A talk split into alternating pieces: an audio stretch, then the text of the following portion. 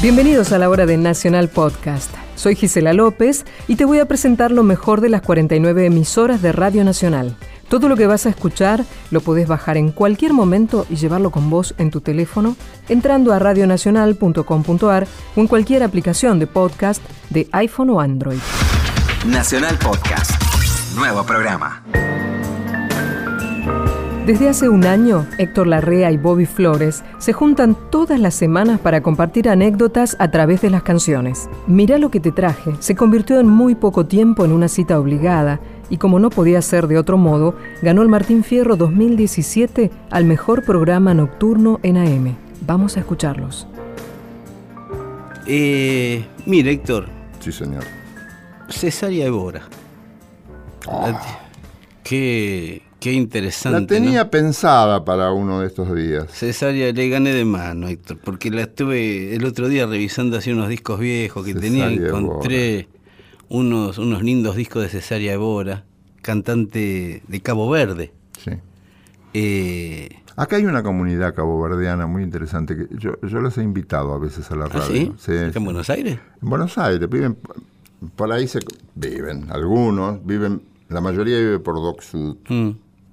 Es la comunidad caboverdiana en la Argentina.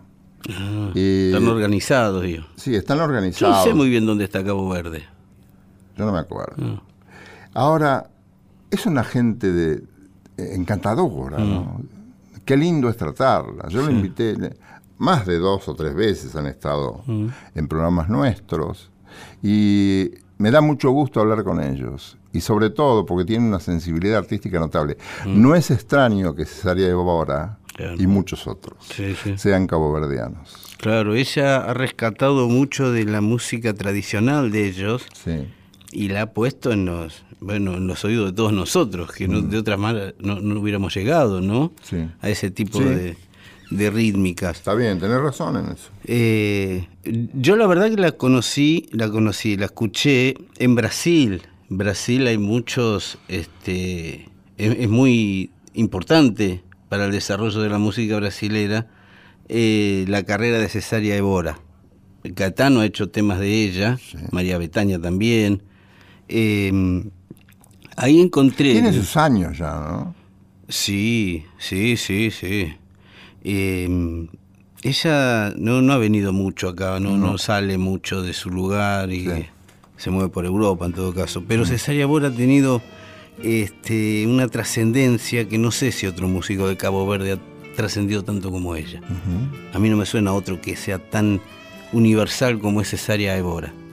¿Quiere escuchar Cabo Verde justamente? Justamente. Por Cesárea Evora. Sí, señor. Ahí va. Cabo Verde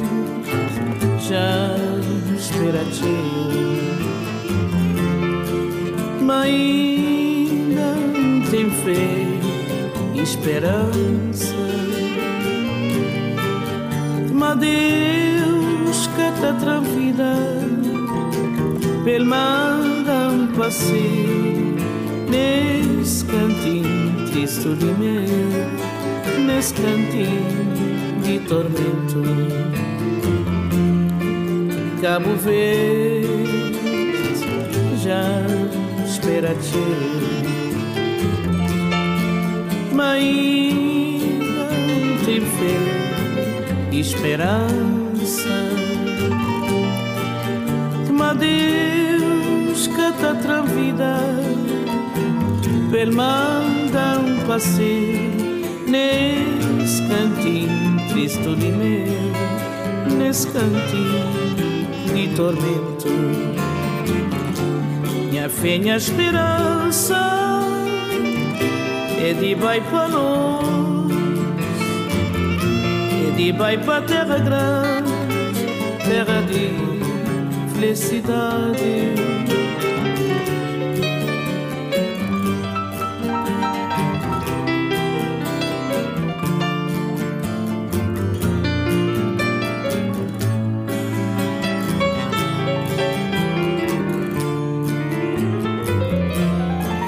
Cabo Verde imperativo. Mas ainda tem fé e esperança.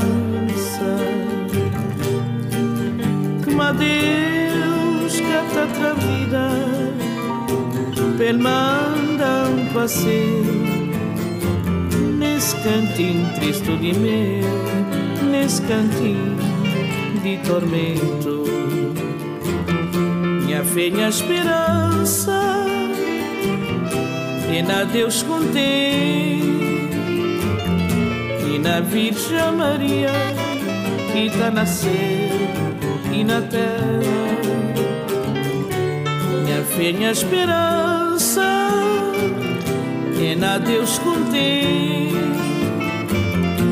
E na Virgem Maria que está na céu e na terra Mire, Héctor, le voy a, a traer algo ahora, a colación aquí, de un músico que es de un lugar muy chiquito, no muy, no, no es una gran ciudad así como Nueva York o, o Los Ángeles, es de Tulsa. Tulsa, Tulsa. está cerca de Texas, ¿sí? Es un, un campo, un lugar de campo. De Tulsa salió este hombre que se llama J.J. Cale, J.J. Cale. Acá se llamaría Juan José Calé, ¿eh? pero acá se llama J.J. Cale.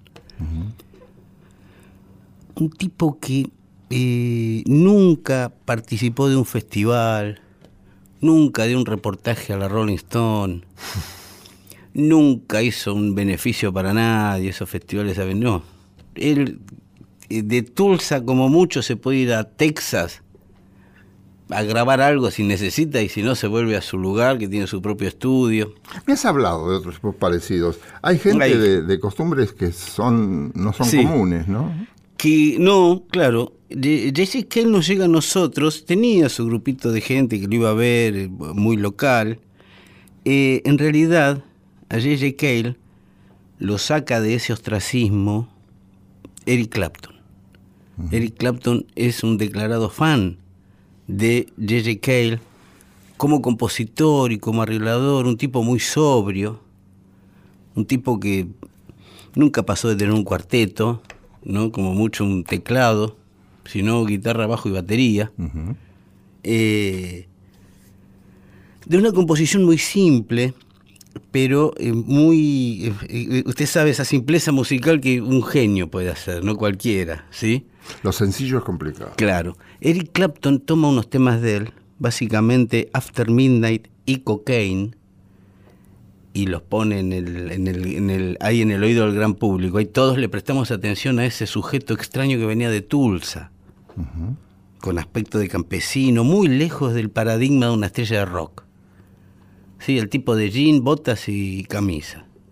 Y una guitarra toda rota, que es la misma, disco tras disco tiene siempre la misma guitarra La guitarra toda que suena claro. Bueno, esos tipos, básicamente en Texas, Steve Ray Vaughan, uno de los grandes músicos de blues, tocaba con una guitarra que usted la mira y le dan ganas de comprarle una guitarra nueva. Ahora, el tipo no había forma de sacarle la Y guitarra. donársela. Claro, no, no, pero él toca con esa porque tocó toda la vida con esa guitarra. Un día se la roban a Steve Ray Vaughan, la guitarra. Y no había forma de que... No, no podía tocar con otra. Tocaba con otra y todo, pero no, el tipo quería su guitarra. Y un día le hacen un reportaje en el Saturday Night Live, en el programa de los sábados famosos Sí, de sí. Estados Unidos y lo presentan a él y él dice, bueno, voy a tocar con esta guitarra porque la mía no aparece y y empiezan a hacer un reportaje al tipo y el tipo dice, mire, yo estoy dispuesto a todo porque me den la guitarra. Yo estoy dispuesto a entregar hasta el... Y dijo lo que todos dijimos, no puede decir eso. No me digas. Y dijo, yo lo entrego si me dan la guitarra. Y a los 15 días apareció la guitarra. Y él tuvo que aclarar que no, me la mandaron por, por FedEx. No, no me la dio nadie. Pero le apareció la guitarra, tipo que se ve que había aparecido en el mercado negro. Nunca había escuchado eso. Sí, sí, sí, Steve Ray Vaughan, está grabado eso. Eh, J.J. Cale es lo mismo, un tipo que nunca se ocupó de, de- del, del show business, ¿sí? Eh, se murió hace un par de años, un, hombre grande, y a- empezaron a aparecer discos de él que habían aparecido en su momento, pero en ediciones muy pequeñas, que no habían llegado al gran público. Y ahí uno se da cuenta de la- lo parejo que era toda su obra. To- No tiene ningún tema que haya metido de... como grababa cuando quería, lo que quería, en su estudio, y lo vendía él en su... Entonces... eh, No ¿quiere necesitaba nada. a mí me gustaría mostrarle ahora un tema de J.J. Cale, que no es un gran éxito, J.J. Cale. Yo, la verdad, lo conocí eh, en estas ediciones que aparecieron ahora. Lo había escuchado alguna vez en uno de esos conciertos que raramente le grababan. Pero yo soy muy fan de J.J. Cale. A mí me gustan esos tipos corridos del- del- de la luminaria, ¿sí? Y que con el tiempo uno se da cuenta que siempre hizo lo que quiso y bien. Hay que tener coraje, ¿eh? Hay que tener coraje y hay que decir que no muchas veces. Para hacer la tuya y prescindir de todo lo Claro.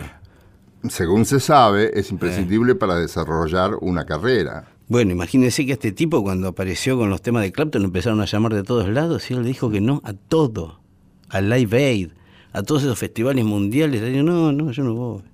No viaja. No, Que clara la tenía el tipo. Sí, sí, se quedó ahí. Él iba donde iba su auto. No tomaba aviones, nada.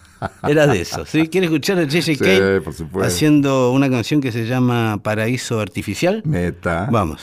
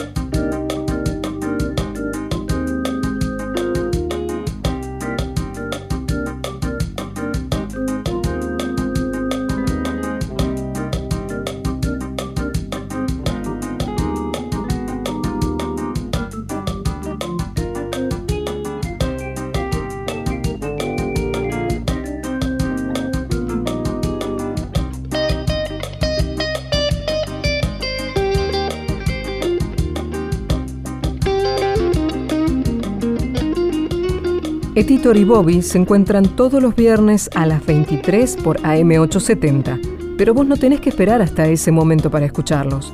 Podés bajar todas sus emisiones en radionacional.com.ar o buscar Mira lo que te traje en iTunes o en cualquier aplicación de podcast. Hasta las 2, Nacional Podcast. Este año, Radio Nacional comenzó a producir podcasts pensados especialmente para Internet. Son programas que se centran en un solo tema y lo investigan a fondo, para que te sumerjas de lleno en los sonidos y las voces mientras viajas, haces ejercicio o tomas sol. La primera serie con este formato es Nos, conducida por Felipe Colombo y Candela Martín. Nuestro país nunca dejó de ser tierra de inmigrantes, y por eso Nos cuenta la historia de todos aquellos que quieren habitar el suelo argentino. Cómo era la vida en sus países de origen, cómo llegaron acá, cómo lograron integrarse. Hoy te presento el comienzo de Mekong Guazú, el primer episodio de Nos. Vas a conocer la odisea de los refugiados laosianos que escaparon del país más bombardeado del planeta y construyeron su lugar acá, en Argentina. Escuchémoslos. Mira. Bien. Vamos a empezar del principio, entonces. Borramos. Él es Banit Richanapop y vive en Chascomús, provincia de Buenos Aires. Llegó a la Argentina en noviembre de 1979 junto a otros 1.200 refugiados del sudeste asiático. Pero para eso falta. Ahora estamos en enero, en la noche fría de Sabanaquet, al sur de Laos. Con mi primo hermano hemos planeado durante 15 o 20, poner un mes más o menos planeado para escapar de Laos hacia Tailandia. Con 14 años y sin decirle ni una palabra a su familia, Banit decidió cruzar el río Mekong hacia la otra orilla junto a su primo de la misma edad. Es una distancia corta que se hace en pocos minutos en barcaza, pero no hay forma de cruzar sin ser visto.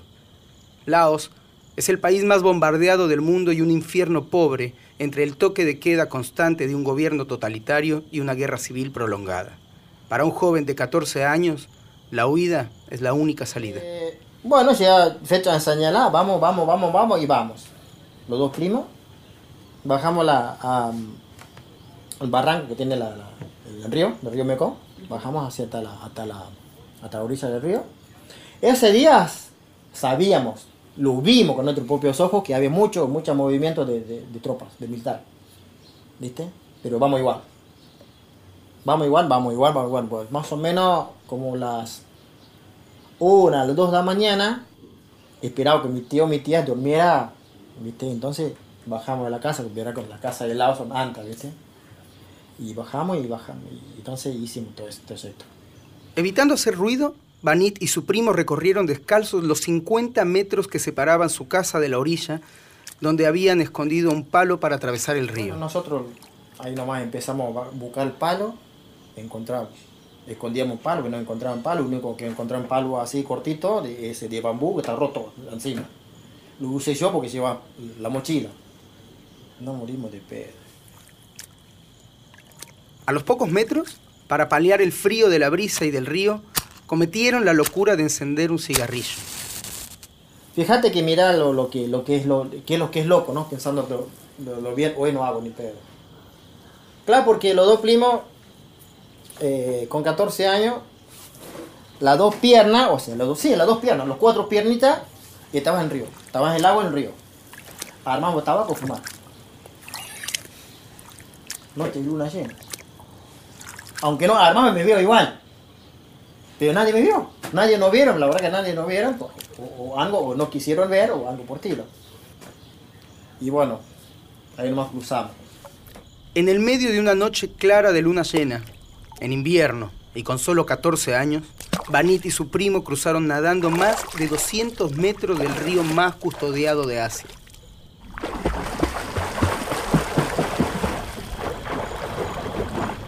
Travesura. Travesura, 100% travesura. Chico de 14 años, ¿qué puede saber pensar? Por ejemplo, los chi- los chicos de 14 años acá, ¿qué, qué, qué hacer hoy? Nada. Ahí está. Tú tenés 14 años. Qué loco, ¿no?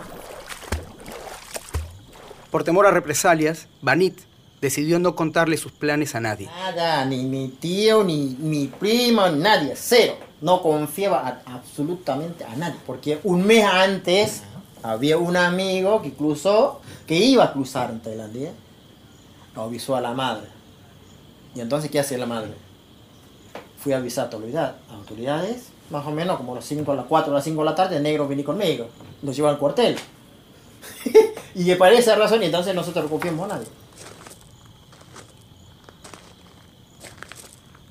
Ni cuando crucé, tan cuando estaba, o sea, llegamos a la otra, la otra orilla, dije a mi prima, no mire atrás, negro. No hacia, hacia atrás porque iba a querer volver. Y entonces hicimos un caminata más o menos hacia, hacia el río abajo para buscar un lugar para poder eh, este, tapar el frío, por el viento, claro, tener el cuerpo frío, la ropa toda mojado, ese enero, febrero hace frío allá. Y entonces para reparar poquito en frío, que en- encontré un arbusto más o menos, medio metro. Y entonces, ¿qué hace? Lo duplimos, hacer la, hacer la huella, ¿viste? Hacer un pocito de la arena para, para, para meter adentro para refugiar un poquito de, de frío. El plan original al llegar a Tailandia era ir a la casa de su tío, apenas subiendo el río, pero cambiaron de idea. O sea, ponerle que en Posada y Encarnación. Ahí está, entonces Posada, Argentina, Encarnación, ponerle Posada y Laos, Encarnación, Paraguay. Eh, O sea, en Tailandia, ponerle. Cruzan un río, ya está, ya está en casa mi tío. Ni bien llegar allá, la, la, la cabeza creo que se manda por el otro lado. En vez de subir a casa de, mi, mi familiares, no, no, no, no. Fuimos a entregar a la autoridad. Después de 10 días detenidos por las autoridades tailandesas, fueron a parar a un campo de refugiados, donde vivieron los peores meses de sus vidas. Pasaron más de cinco años hasta que los padres de Banit tuvieron noticias de su hijo. Durante todo ese tiempo pensaron que estaba muerto. La primera vez que recibieron una carta suya, Banit estaba a 17.000 kilómetros en Argentina.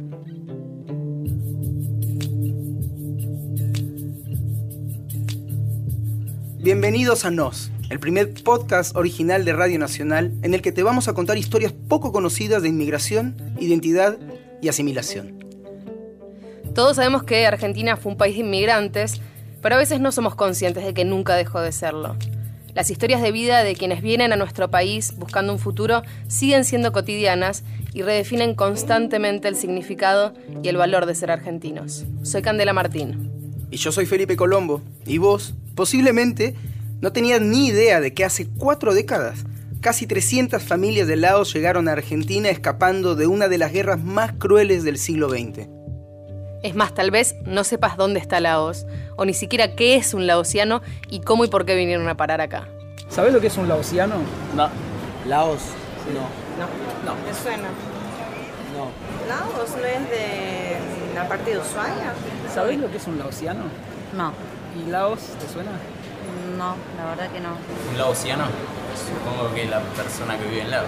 ¿Laosiano? Sí. ¿No es un oriundo de Laos? Exactamente. ¿Y sabés dónde queda Laos? No, ni idea. No. Nunca escucharon hablar tampoco. ¿Qué es Laos? Un país. ¿En dónde?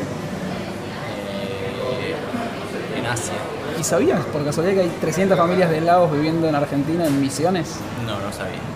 Algo había escuchado, pero no, no sé si era ahí en esa localidad, porque la verdad que no, no me suena mucho. Algo escuché. Mejor preguntémosle a un especialista. Sí, soy Fernando Pedrosa, soy historiador y politólogo de la Universidad de Buenos Aires y ahora estoy investigando temas comparativos entre Asia y América Latina. Fernando coordina el grupo de estudios de Asia y América Latina de la Facultad de Ciencias Sociales y dirige una revista académica especializada en la relación entre ambas regiones.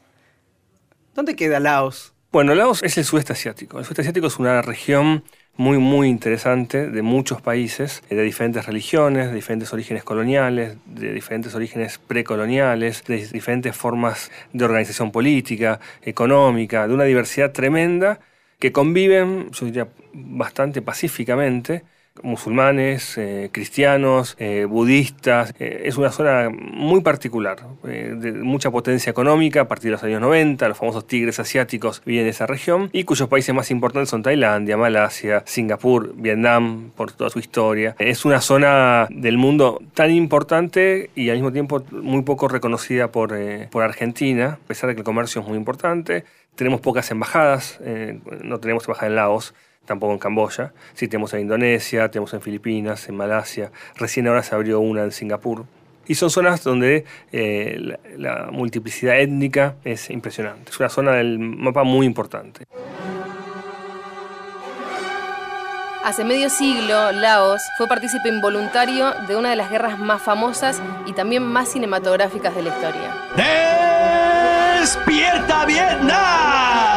Lo que tenía la guerra de Vietnam fue que tampoco pensemos que en ese lugar hay fronteras como de acá Uruguay o de acá Chile. Eh, Son zonas selváticas, eh, zonas de muy difícil acceso, por lo cual las guerrillas iban de un lado a otro todo el tiempo buscando escaparse, protección, recursos.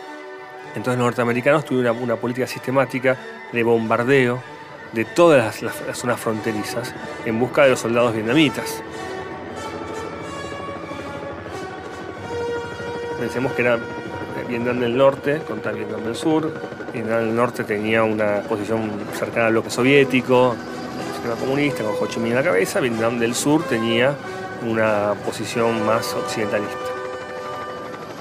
Todos estos países tenían, tanto Camboya como Laos, tenían frontera con Vietnam, entonces las guerrillas iban de un lado para el otro. Estados Unidos un poco haciendo eh, tabla rasa y vamos a bombardear todo.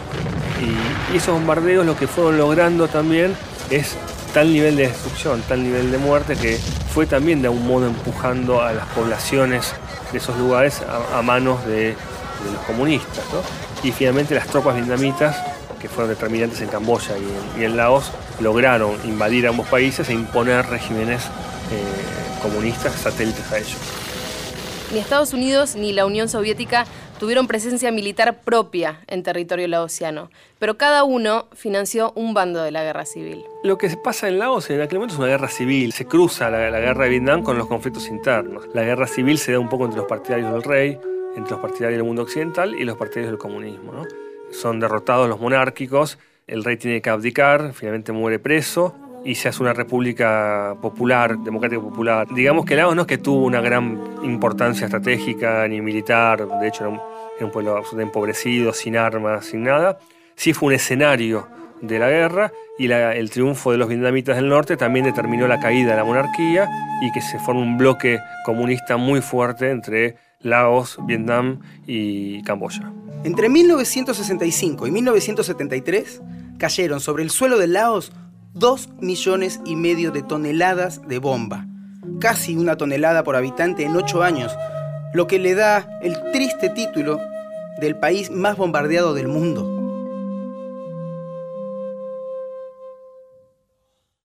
Soy Micaela Bonchanabón, tengo 23 años, soy politóloga licenciada en Relaciones Internacionales. Micaela nació en Oberá, Misiones, y es hija de ex refugiados laosianos. Era una situación parecida a la de los sirios de- del día de hoy, con más de 3 millones de personas en el centro de refugiados, una crisis humanitaria enorme y ninguno de los países del sudeste asiático, ni Tailandia, ni Hong Kong, ni Singapur, que fueron los países donde iban los tipo, como le decían a los vietnamitas, que iban en balsas que se destruían en el mar, o huían también de la situación, de toda la crisis humanitaria, no habían firmado el protocolo de refugio. Entonces, ¿qué pasa si no firman el protocolo de refugio? Pueden devolver a los refugiados del lugar de donde huían, por así decirlo. Eso, el hambre, la violencia, empezó a generar movimientos de personas muy importantes que llegaban a tal punto que la ONU tuvo que empezar a preocuparse qué hacer con la gente que se escapaba a esos lugares, ¿no?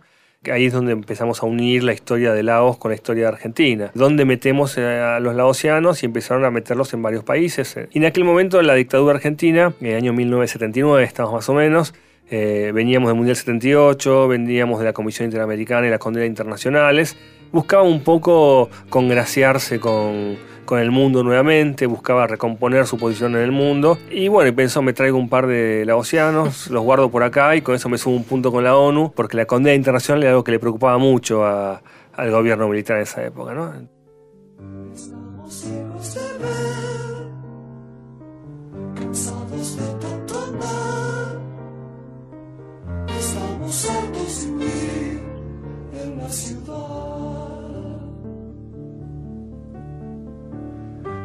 Tendremos raíz, nunca tendremos hogar.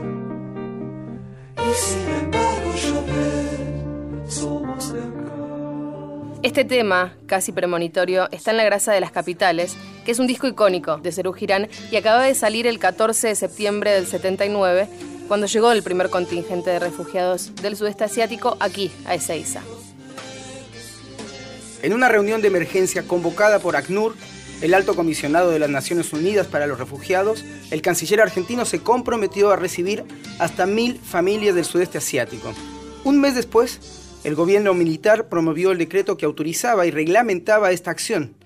Los primeros refugiados llegaron apenas 15 días más tarde. Esa misma semana, la Comisión Interamericana de Derechos Humanos estaba en el país trabajando en el reporte que se publicaría al año siguiente.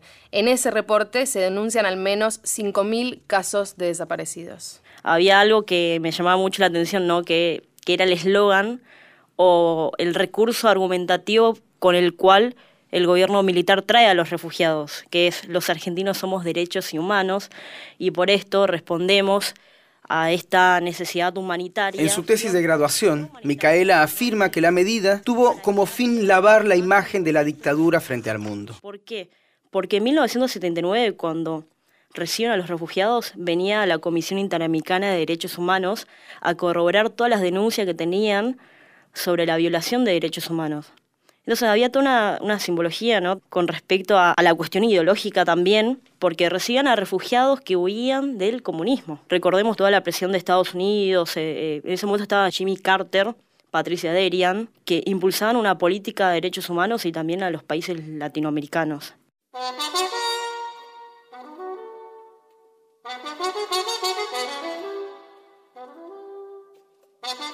Es indudable que Argentina ha sido víctima de una campaña de difamación cuyo motivo fundamental era apartarla del resto del mundo, aislarla imposibilitar su desarrollo, sumirla en el caos para la toma del poder por medio de la violencia. Eso está perfectamente probado. ¿En qué se basaba esta campaña?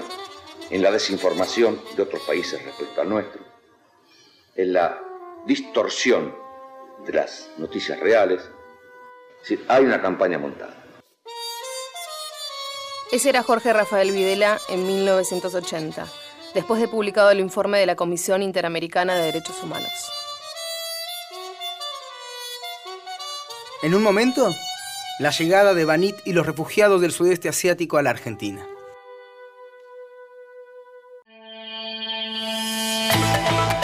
Seguimos en la hora de Nacional Podcast, donde escuchamos lo mejor de la radio de todos. Recordá que todo lo que suena en este programa lo podés bajar en radionacional.com.ar y en todas las plataformas de podcast. Ahora, escuchemos la segunda parte de este episodio de Nos y la historia de los refugiados laosianos en Argentina.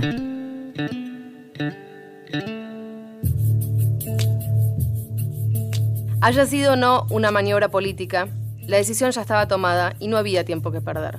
En agosto del 79, una delegación de funcionarios argentinos viajó a Tailandia para seleccionar en el campo de refugiados a quienes vendrían al país, con criterios bastante particulares. Aquí Micaela nuevamente.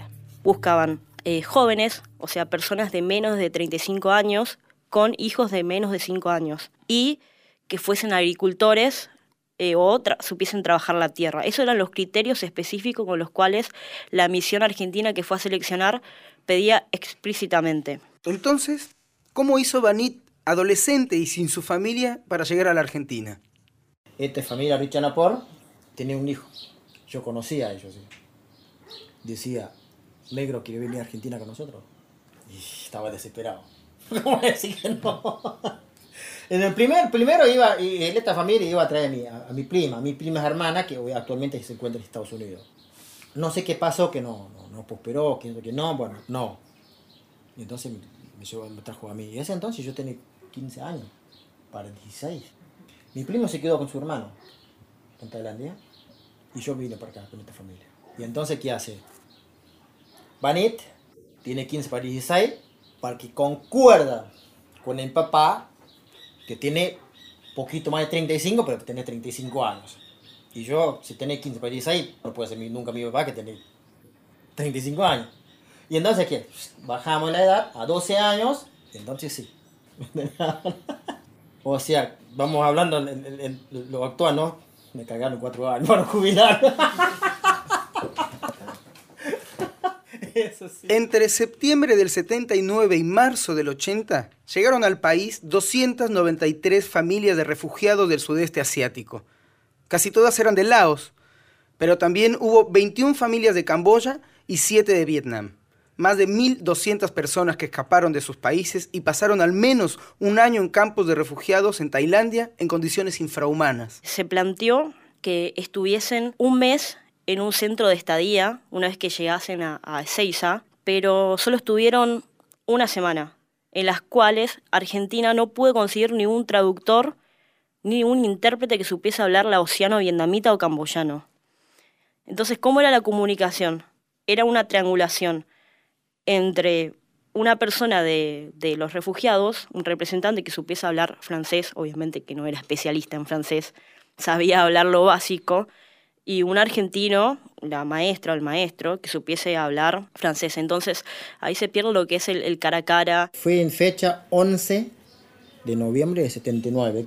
Y bueno, ni bien llegar, bueno, llevar el campo de mayo, tuvimos 10 días aprendiendo idioma, no aprendí un carajo. no aprendí una miércoles. Ese contingente sé que se repartió en cuatro provincias. Una provincia de Buenos Aires, Mendoza, La Pampa y Río Negro. Lo peor ya había pasado, pero el decreto que los autorizó a ingresar contaba con algunas limitaciones que no fueron especialmente útiles para integrarlos o hacerles la vida más fácil los primeros años. El decreto 2073-79 justamente fija expresamente el límite eh, de asentamiento. Los refugiados no podían estar en la capital federal, o sea, buscaban que los asentamientos se realizaran a más de 100 kilómetros de las ciudades. ¿Por qué? Porque querían que los asentamientos se realizaran en el campo. Tal vez creían que era más fácil la integración si era en el campo, con jóvenes, con, con hijos jóvenes también.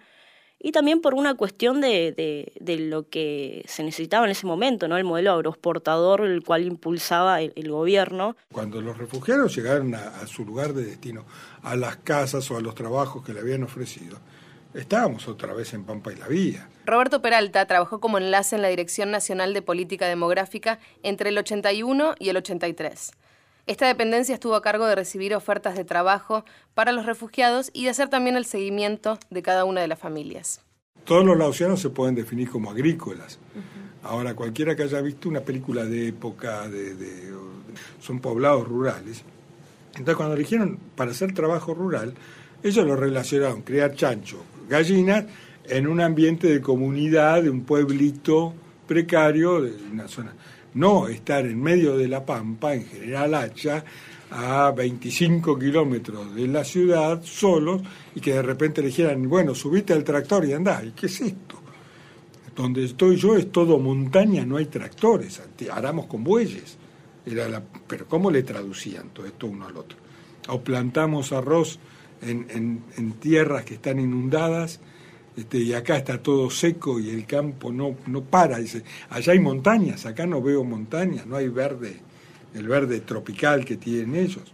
El gobierno militar no quería que se fuera un gueto acá a la capital federal. Hay que tener en cuenta que el refugiado que está desesperado por venir te va a decir, sí, yo sé trabajar la tierra. Segundo, hay que tener en cuenta también que la agricultura, la industria, la ganadería, etcétera, de Laos es totalmente distinta. Es una economía centralizada, no hay casi industrialización. Digo, es una agricultura totalmente distinta a la de acá. Primero, no saben trabajar la tierra, no saben cómo trabajarla como lo trabajan, trabajamos los argentinos, como lo trabaja el agricultor argentino.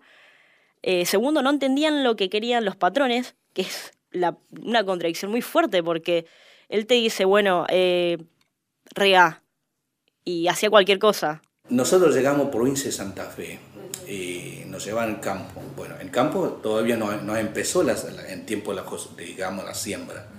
Llegamos en tiempo... Él es cinto. Hoy vive en Cinco Saltos, Río Negro.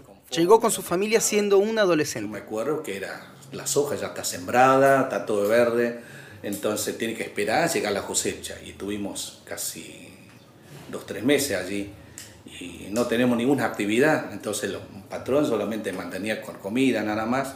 ¿Y qué vamos a cobrar si no trabajamos nada tampoco? Surillán se crió en Chipoleti, donde todavía viven sus padres y hermanos. Pero primero lo llevaron a probar suerte a distintos campos en Viedma y en General Roca. Yo me vine que tenía, cuando tenía seis años. Y nosotros fuimos inmigrantes del sur. Agarramos toda la parte de la, la Patagonia. Primero nos echamos manzana, todo, pero eh, nos fuimos dando cuenta que ese no era nuestro trabajo. Si ustedes leen el decreto 2073-79, que es por el que se autorizó la avenida, hablaba de una especie de zona de exclusión a 100 kilómetros de la capital, que debían residir en las provincias. El gobierno jamás, esto, esto doy fe, digo, jamás le puso en práctica todo eso. Transitaban libremente, nunca hubo un problema para que pudieran salir del país. En realidad ellos se manejaban muy bien y, a los, al mes, yo diría, ya estaban viajando de Río Negro a, a Misiones como, con más cancha que cualquier argentino. Las 293 familias fueron distribuidas entre 11 provincias casi equitativamente, en grupos de hasta 5 familias. Apenas un par de años más tarde, casi la mitad de las familias estaba en Misiones. Eh, Pensar gente que estuvo perseguida, que se escapó con nada, que perdió todo lo que tenía, que quedó aislado de sus parientes porque además una condición que había puesto la Argentina que no fueran mayores de 35 o 40 años. Algunos conformaron familias ficticias para poder venir y que además venían con todo ese sufrimiento y toda esta persecución a un lugar que desconocían, con, otro, con otra cultura, con otra religión, con otro ambiente físico y, y social, con otros espacios, era, era muy complicado para ellos estando separados. Por eso fue que buscaron juntarse también y por eso es el, el mo- el movimiento a misiones, que si uno ve fotos de Laos o de Tailandia, Vietnam y de misiones no sabe cuál es cuál. Si no hay gente no sabe cuál es cuál. En 11 de noviembre de 79 y nos quedamos en Seiza en dos meses y después y después de ahí nos manda para Córdoba Él es Pong, el papá de Micaela. Vive en Oberá, Misiones, igual que Surillán. Cada uno tiene un comercio de ropa. y a Córdoba y nos quedamos hasta 83 y recién vinimos para Misiones. Así. Y como y acá ambiente similar que mi, mi país, ¿viste, no? Y es tropical y, y vos plantás mango y el mamón, ¿viste, no? El mamón sería el papaya. Y es similar y por eso y ellos prendieron y acá más que otro lugar porque a ellos no les gusta frío. Por eso la mayoría vinieron para acá. Y lo que quedaron, porque tiene trabajo y no quiere dejar el trabajo, ¿viste, no? Eh, Es lo que está en Buenos Aires, Sur o, o de cualquier lugar, ¿viste? Y acá vinimos por ambiente. Ante tanta demanda y necesidad de trasladarse a un lugar donde sentirse más contenidos, el gobierno nacional y el de Misiones tuvieron que hacer algo. Y ahí es donde surge el brete, que es un caso paradigmático porque el gobierno militar tenía miedo que se arme un gueto y se arma un gueto de misiones.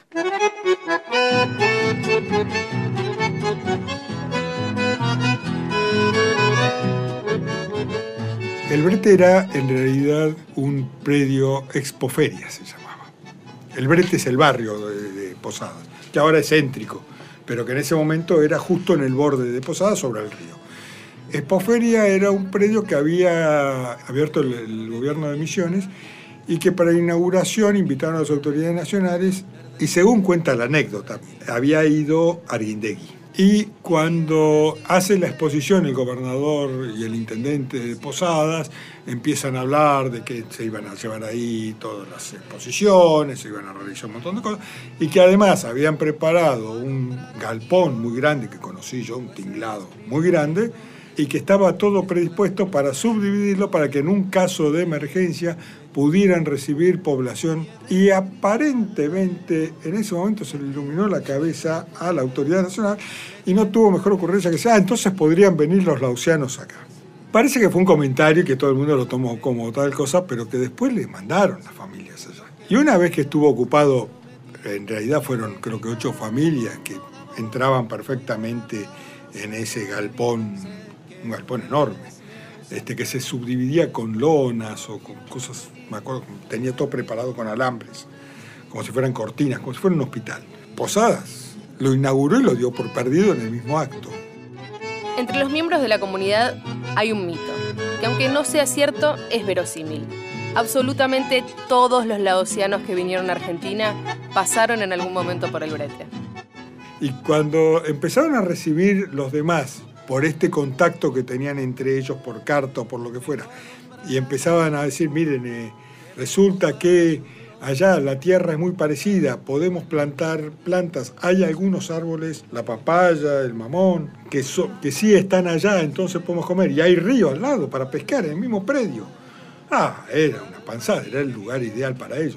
Y empezaron a trasladarse y a la falta de espacio dentro del galpón empezaron a construir todo alrededor, era todo un caserío, que en un momento pasó de ser un caserío precario a ser una villa turística. Algunos de los refugiados le puso Colonia Lausiana, un cartel muy lindo pintado a la entrada, donde decía Espoferia antes, lo transformaron y después este, hacían masajes y vendían artesanías y vendían comidas y hacían un montón de cosas. Fue, la gente ya tuvo un lugar donde instalarse. El brete debía funcionar como centro de recepción mientras se buscaba ubicar a cada familia en distintas ciudades de Misiones. Esa solución temporal duró nada menos que 18 años. Durante mucho tiempo, cada lausiano sabía que podía probar suerte en cualquier lugar del país, pero que en caso de necesitarlo siempre iba a poder volver al brete. De algún modo, casi de forma accidental y en condiciones que no parecían óptimas para los ojos argentinos, lograron construir un lugar que sentían propio. Mientras estuvieron ahí, el proceso de integración fue lento y áspero. Por negligencia, las autoridades a veces decidían cerrar el predio y que nadie pueda salir o entrar del lugar. Por supuesto, esto solo contribuyó a alimentar los prejuicios y la estigmatización. En el 98, el brete debió cerrar forzosamente y las 90 familias que todavía vivían ahí tuvieron que irse a otros barrios de Posadas, donde por aquel entonces los lauseanos tenían mala prensa. Pero de eso hablaremos más adelante. ¿Cómo trabajan los hombres hoy? Eh, Son guapos, ¿viste? Esta es la colonia lausiana de Posadas, un predio a dos kilómetros del aeropuerto en donde ACNUR financió la construcción de 20 casas y una hectárea de tierra para cada familia. Y por eso, eh, sí. Sí. Y pero a la noche no, no la vaya a forzar mucho a mi hermano, ¿eh?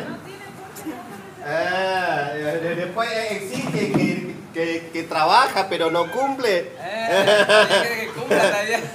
quiere que la trabaje y quiere que cumple las dos cosas juntos. No, no puede. En la colonia ya no viven tantas familias y algunas de las casas están desocupadas, pero el lugar se convirtió en el punto de encuentro de la comunidad. Todas las casas dan un tinglado central donde se hacen las reuniones y las fiestas. Esta distribución del espacio es muy similar al de las aldeas de Laos. Está bien, no hay tanta gente. Ah.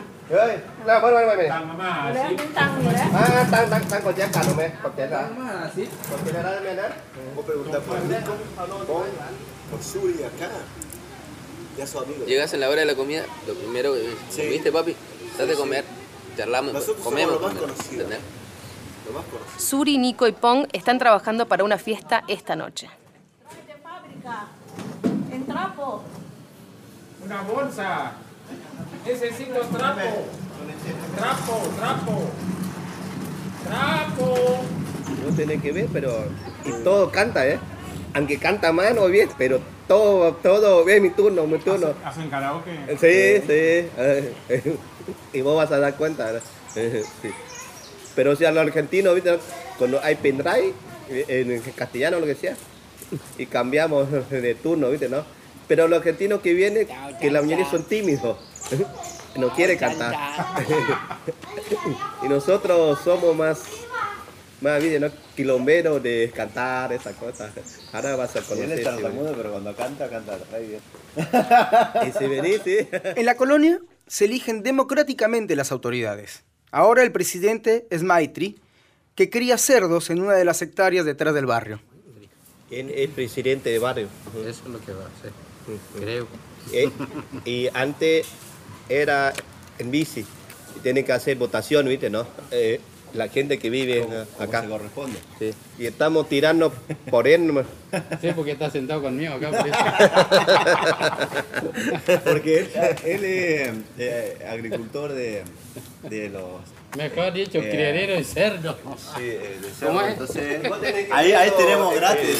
Sí. Sí, por eso me va a votar porque va a tener carne de lechón gratis. Pero por esa última vez, ¿no ves? Pong y Suri viajan casi todos los fines de semana desde Oberá a la colonia, que además alberga el templo budista más importante de Misiones.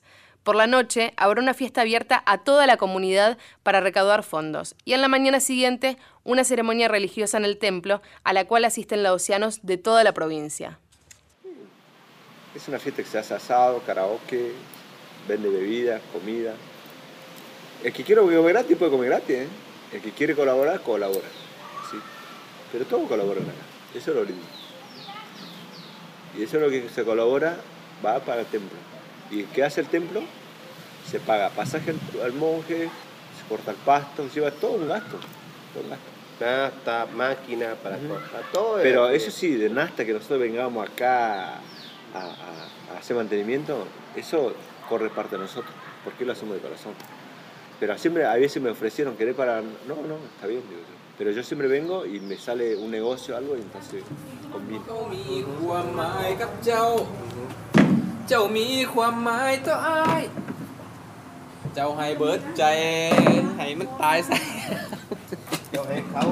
Poneme ese tema que me gusta. Escuchá esta, a ver si te gusta. Ponelo, ponelo, a ver si me gusta. que ese. ¿Por qué me dejaste? me prometiste que no me van a dejar.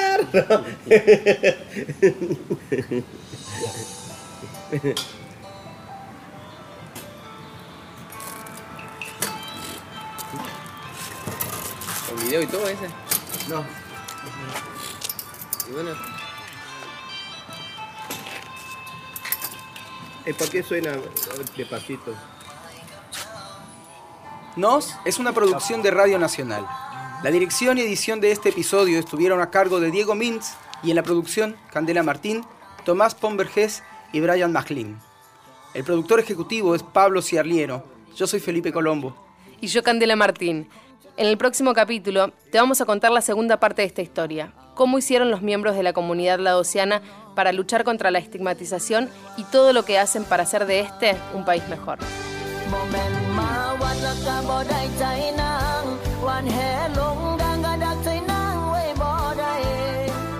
Para saber más sobre esta historia y escuchar más podcasts de Radio Nacional, entra a radionacional.com.ar.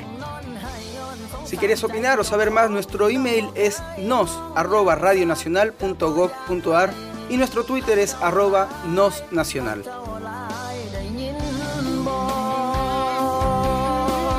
La semana que viene vamos a escuchar el final de la historia de los refugiados laosianos en Argentina, pero no hace falta que esperes. Puedes bajarla y escucharla ya mismo en radionacional.com.ar y en todas las aplicaciones de podcast de iPhone y Android. En la selección, edición y producción estuvieron Diego Mintz y Patricia Narváez, y yo soy Gisela López. Que tengas una buena noche.